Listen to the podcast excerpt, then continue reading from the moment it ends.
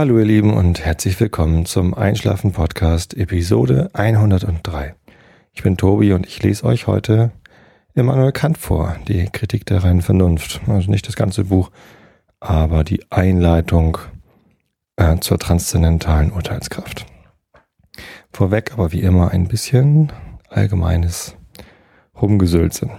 Ähm, ich habe tatsächlich äh, ein Thema und zwar ist mir das eben gerade. Ach so, nein, bevor ich zum Thema komme, die übliche Abweichung, die ähm, genau das Gegatze. Und zwar gibt es einen Gewinner. Und zwar habe ich in der hundertsten Episode ja einen, einen, Preis ausgelobt und zwar für denjenigen, der am, am besten errät oder beziehungsweise äh, der verlost werden sollte unter allen, die erzählen oder korrekt schätzen, wie oft ich in der hundertsten Episode ähm gesagt habe. Und es gibt tatsächlich genau einen Teilnehmer an diesem Wettbewerb und der hat natürlich auch gewonnen. Und zwar ist es Gumarbo, ein Timo aus Niedersachsen, der als einziger an diesem, an dieser Verlosung teilgenommen hat. Insofern, Timo, herzlichen Glückwunsch, du hast das T-Shirt gewonnen. Ähm, das war ein bisschen überraschend, ehrlich gesagt, dass sonst niemand teilgenommen hat. Vielleicht hatten alle schon ein T-Shirt, die eins haben wollten, oder ich habe zu wenig Werbung für diese Verlosung gemacht. Dann tut's mir leid. Ähm, falls, falls ihr es nicht mitbekommen habt und jetzt zu spät kommt. Zumindest, es gibt einen Gewinner und der freut sich garantiert über das T-Shirt.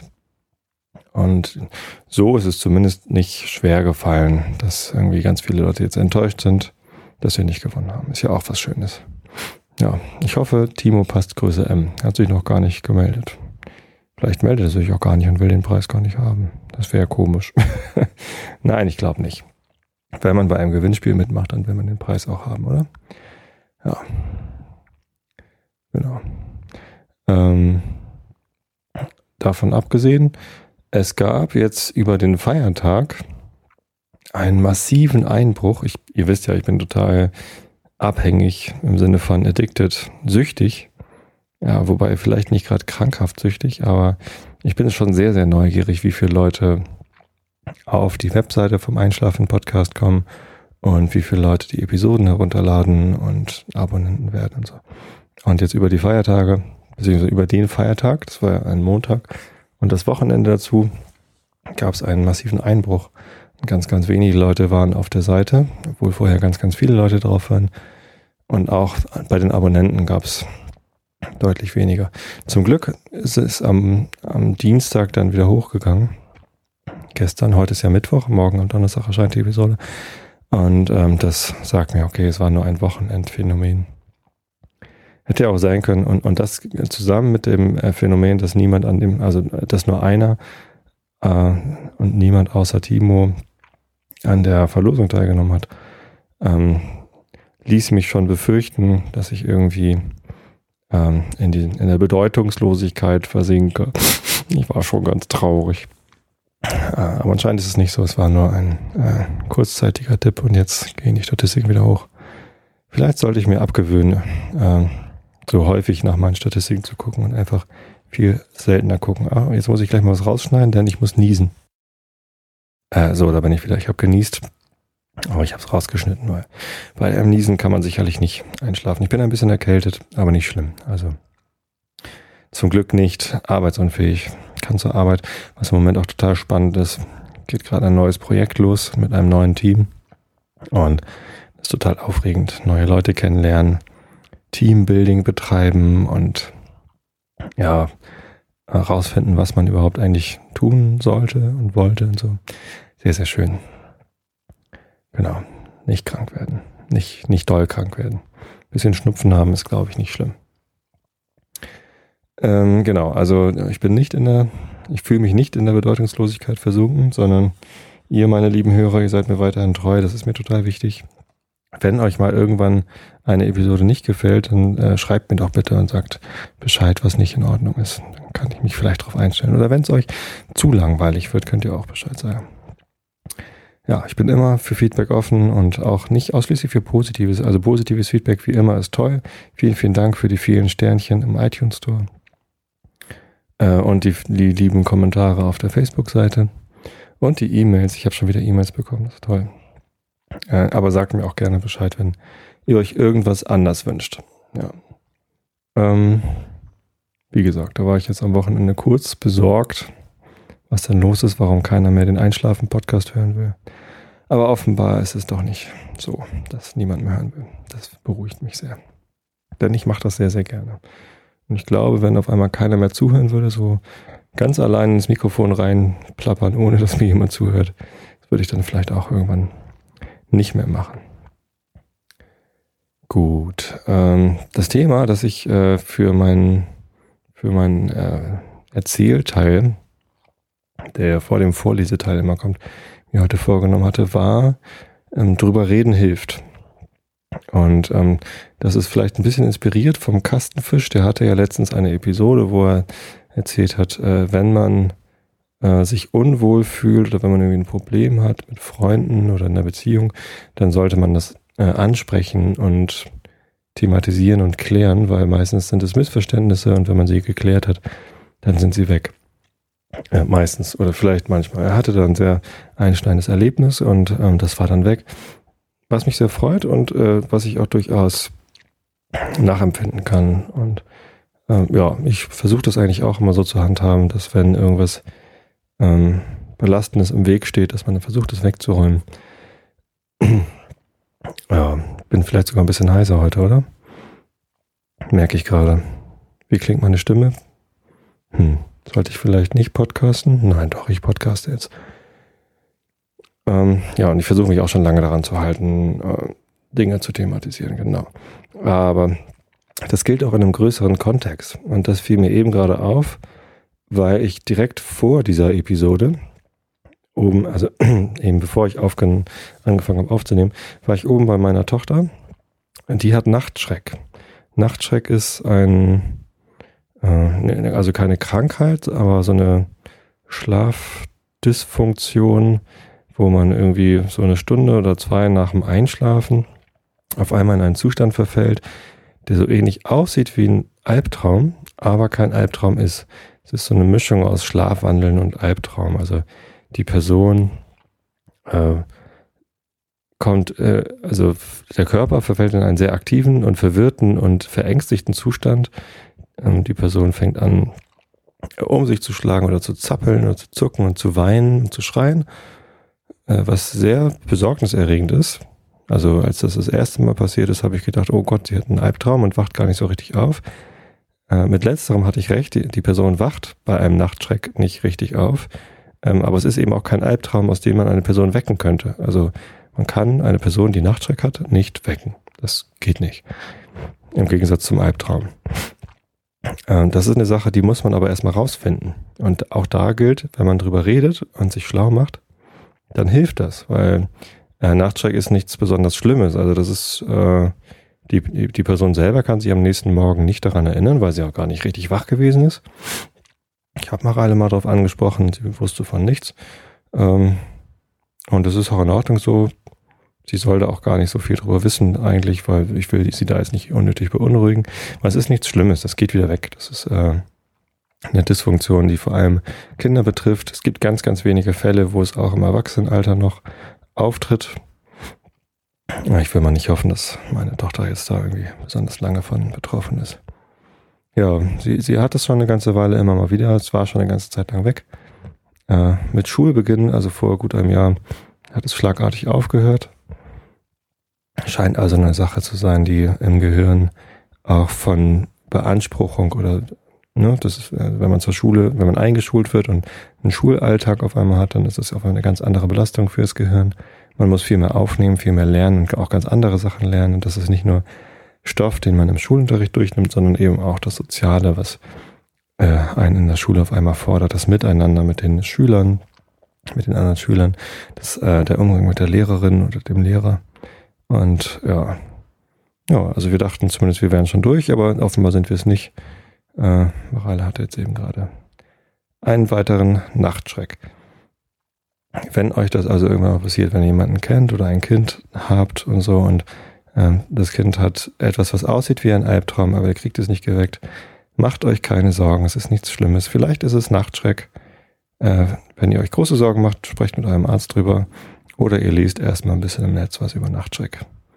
Ähm, Und sobald man mehr darüber weiß, was das ist und wie man damit umgehen kann, also da vielleicht nochmal ein Tipp, äh, wenn ihr jemanden kennt, der davon betroffen ist, dann äh, das Beste, was man tun kann, ist, also das Einzige, was man tun kann, ist, das Kind davor zu schützen, dass es sich selber wehtut oder Sachen kaputt macht. Also beruhigend drauf auf das Kind einreden hilft eigentlich nur einem selbst ähm, und nicht dem Kind, glaube ich, weiß ich, also man weiß es nicht so genau.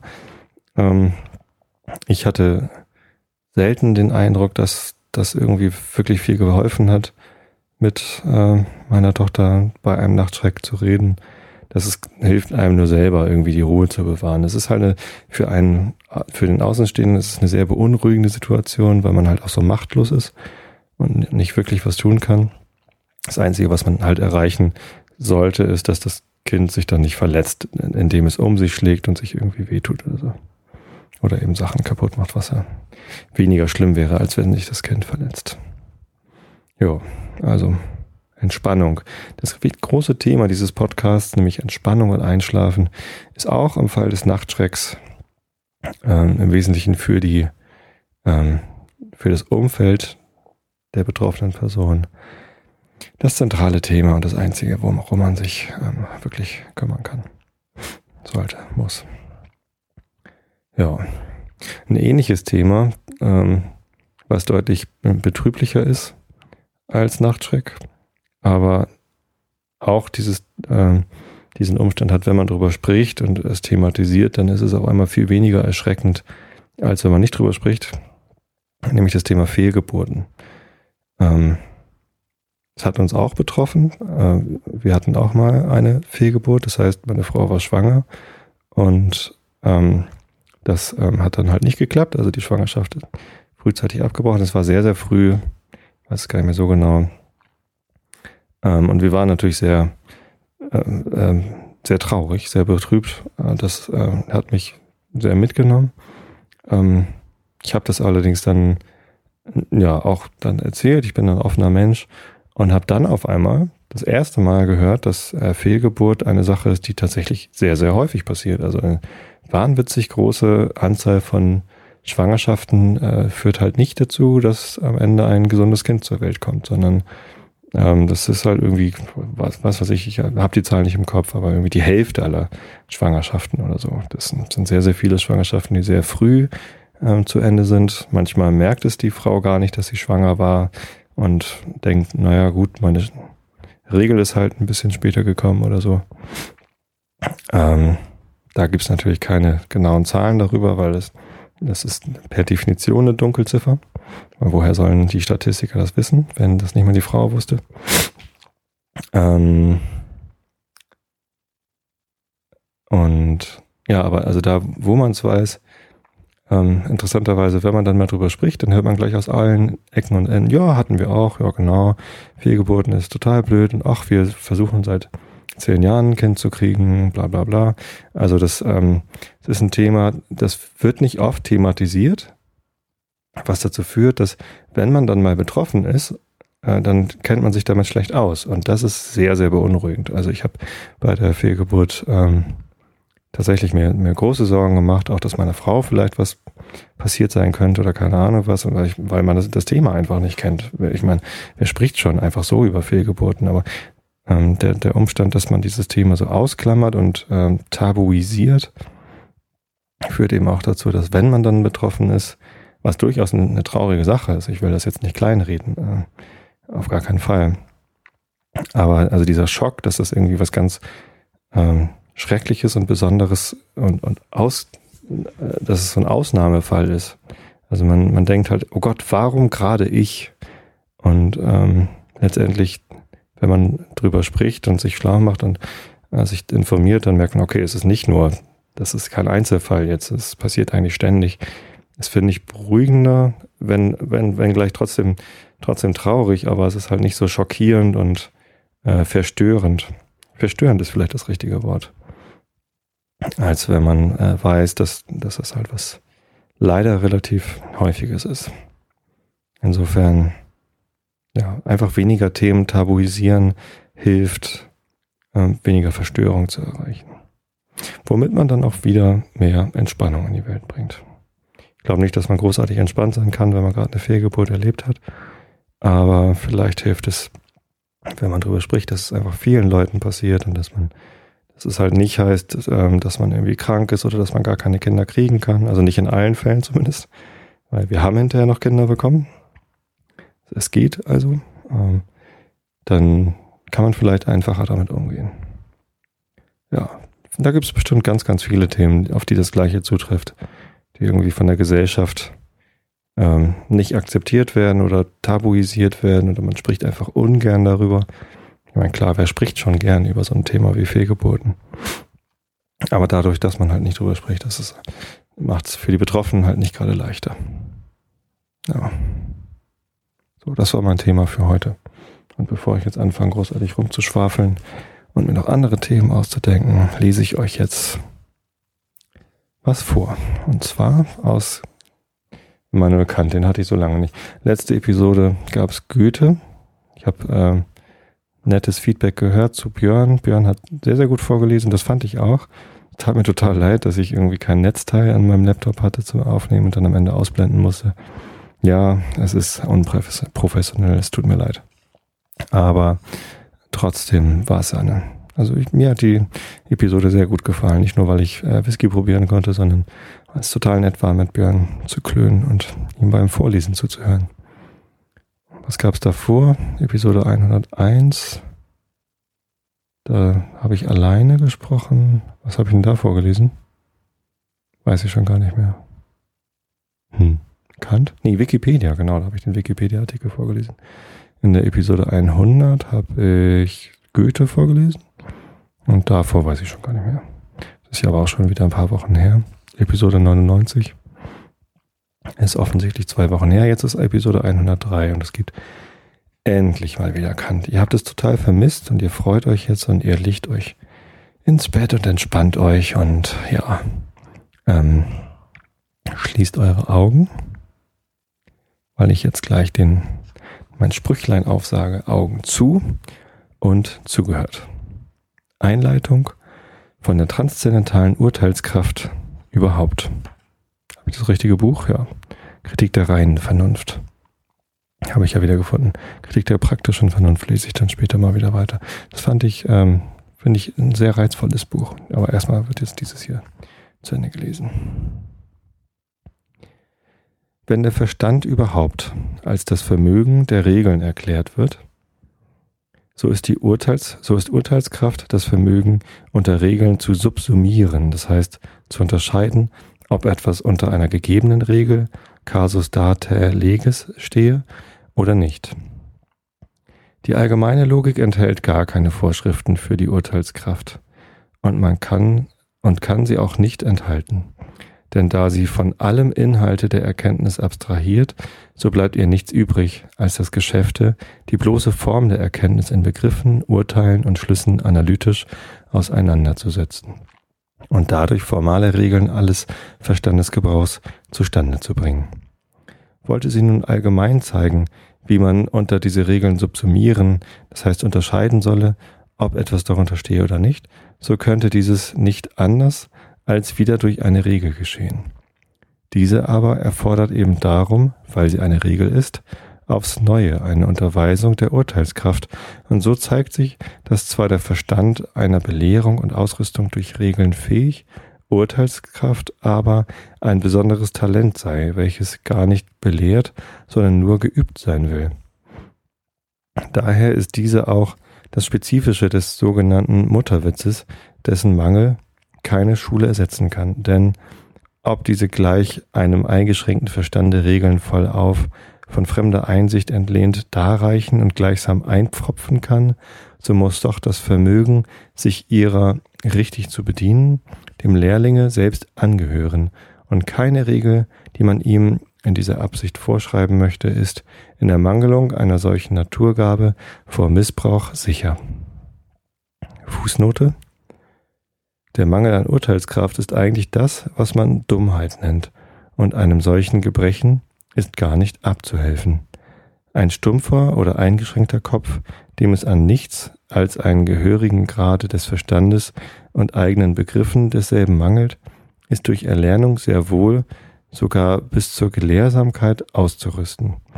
Da es aber gemeiniglich als denn auch an jenem, der Sekunda Petri, zu fehlen pflegt, so ist es nichts Ungewöhnliches, sehr gelehrte Männer anzutreffen, die im Gebrauche ihrer Wissenschaft jenen nie zu besseren Mangel häufig blicken lassen. Ein Arzt daher, ein Richter oder ein Staatskundiger, achso, Fußnote Ende.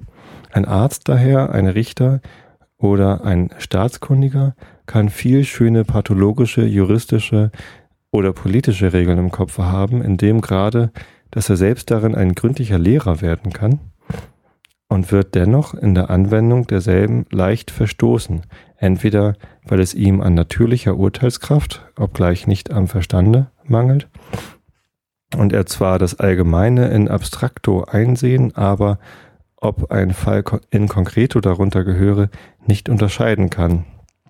Oder auch darum, weil er nicht genug durch Beispiele und wirkliche Geschäfte zu diesem Urteile abgerichtet worden. Dieses ist auch der einige und große Nutzen der Beispiele, dass sie die Urteilskraft schärfen. Denn was die Richtigkeit und Präzision der Verstandeseinsicht betrifft, so tun sie derselben vielmehr gemeiniglich einigen Abbruch, weil sie nur selten die Bedingung der Regel adäquat erfüllen, als Casus in terminis, und überdem diejenige Anstrengung des Verstandes oftmals schwächen, Regeln im Allgemeinen und unabhängig von den besonderen Umständen der Erfahrung nach ihrer Zulänglichkeit einzusehen und sie daher zuletzt mehr wie Formeln als Grundsätze zu gebrauchen angewöhnen. So sind Beispiele der Gängelwagen der Urteilskraft, welchen derjenige, dem es am natürlichen Talent desselben mangelt, niemals entbehren kann.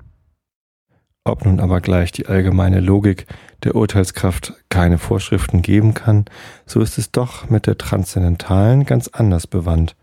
Sogar, dass es scheint, die letztere habe zu ihrem eigentlichen Geschäfte die Urteilskraft im Gebrauche des reinen Verstandes durch bestimmte Regeln zu berichtigen und zu sichern.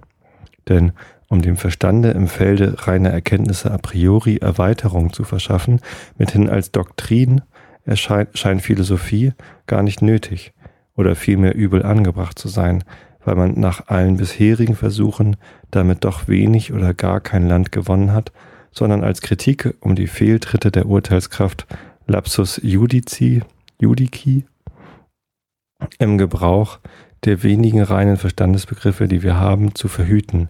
Dazu, obgleich der Nutzen als der nur negativ ist, wird Philosophie mit ihrer ganzen Scharfsinnigkeit und Prüfungskunst aufgeboten. Es hat aber die Transzendentalphilosophie das Eigentümliche, dass sie außer der Regel oder vielmehr der allgemeinen Bedingung zu regeln, die in dem reinen Begriffe des Verstandes gegeben wird, zugleich a priori den Fall anzeigen kann, worauf sie angewandt werden sollen. Die Ursache von dem Vorzuge, den sie in diesem Stücke vor allen anderen belehrenden Wissenschaften hat, außer der Mathematik, liegt eben darin, dass sie von Begriffen handelt, die sich auf ihre Gegenstände a priori beziehen sollen. Mithin kann ihre objektive Gültigkeit nicht a posteriori dargetan werden, denn das würde jene Dignität derselben ganz unberührt lassen, sondern sie muss zugleich die Bedingungen, unter welchen Gegenstände in Übereinstimmung mit jenen Begriffen gegeben werden können, im allgemeinen, aber hinreichenden Kennzeichen darlegen, widrigenfalls sie ohne allen Inhalt, mithin bloß bloße logische Formen und nicht reine Verstandesbegriffe sein würden. Diese transzendentale Doktrin der Urteilskraft wird nun zwei Hauptstücke enthalten. Das erste, welches von der sinnlichen Bedingung handelt, unter welcher reine Verstandesbegriffe allgemein gebraucht werden können, das heißt von dem Schematismus des reinen Verstandes.